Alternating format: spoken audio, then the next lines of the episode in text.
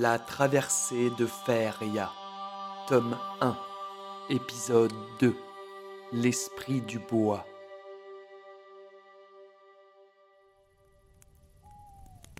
Et c'est ainsi donc, sans égard du danger, que dans les bois elfiques vous vous engouffrez, bravant vaillamment armes et boucliers, avec pour seul but de suivre le sentier.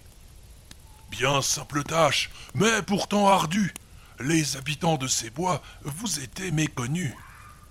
Faudrait-il lutter, au péril de sa vie, pour que la noble quête soit enfin accomplie? Et quelle était cette pierre sur le sommet du monde, gardée par un dragon qui, comme le tonnerre, gronde? À beaucoup de questions encore, il vous faut répondre. Hâtez-vous, monseigneur, je vois la nuit qui tombe.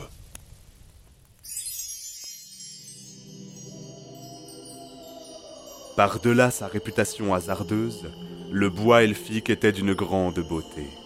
Empreint d'une magie tellurique sans égale, il en fallait peu à un humain pour en perdre ses sens et être attiré par quelque esprit malveillant. Au détour des sentiers, happé par la beauté qui réside en ce lieu, il en oublie presque ce pourquoi il est venu ici.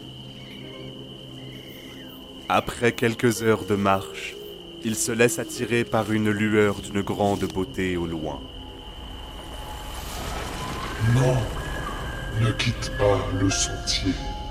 Prends garde.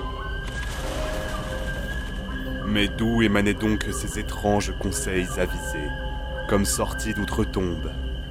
Amis ou ennemis Il allait vite le savoir. Dans cette partie du bois, la lumière ne passait plus entre les arbres. Seule l'étrange lueur d'une beauté rayonnante le guidait encore sur son chemin tel un phare. Après ce qui lui parut être des jours de marche, il arriva, guidé par cette lumière devant le temple d'une ancienne civilisation oubliée.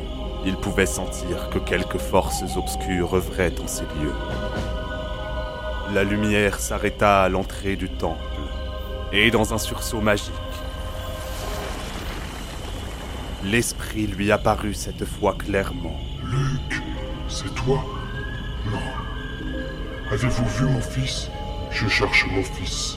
Luc, l'auriez-vous croisé par hasard? Notre chevalier remercia le fantôme de l'avoir guidé sur le sentier de l'oubli.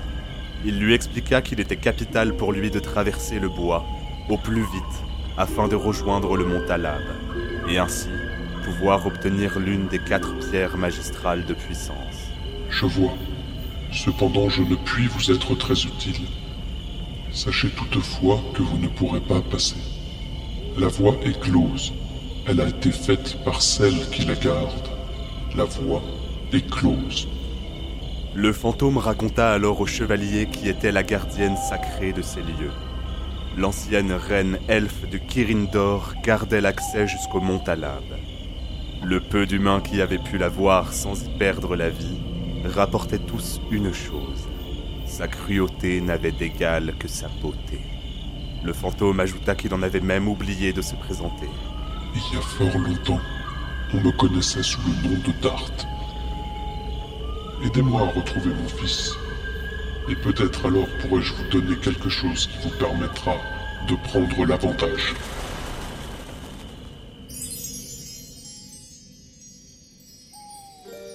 Après quelques instants de repos, notre chevalier se remet en route sur indication du fantôme.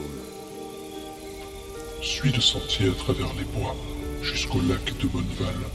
Quand le grand chêne sur la droite se fera voir, il te suffira de faire quelques lieues vers le nord. Tu trouveras là le mausolée de Dol. À l'intérieur, tu trouveras mon fils. Rapporte-le-moi.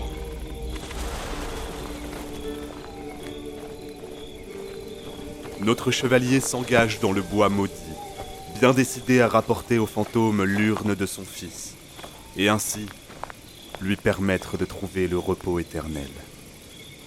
Après quelque temps, il pénètre dans une espèce d'énorme nid d'araignée. Le fantôme ne lui avait pas mentionné cela. Conscient de n'avoir que trop peu de temps devant lui, notre héros tire son épée et s'engouffre dans les tréfonds du bois. C'est alors que d'étranges créatures arachnoïdes l'entourent.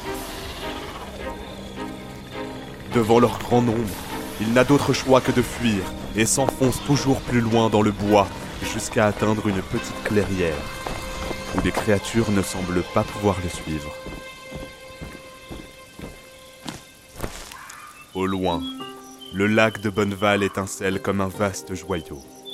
Heureusement, notre chevalier est sur la bonne voie.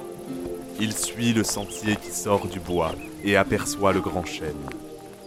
Il emprunte alors le chemin du nord, jusqu'à apercevoir le mausolée de Dol Guldur.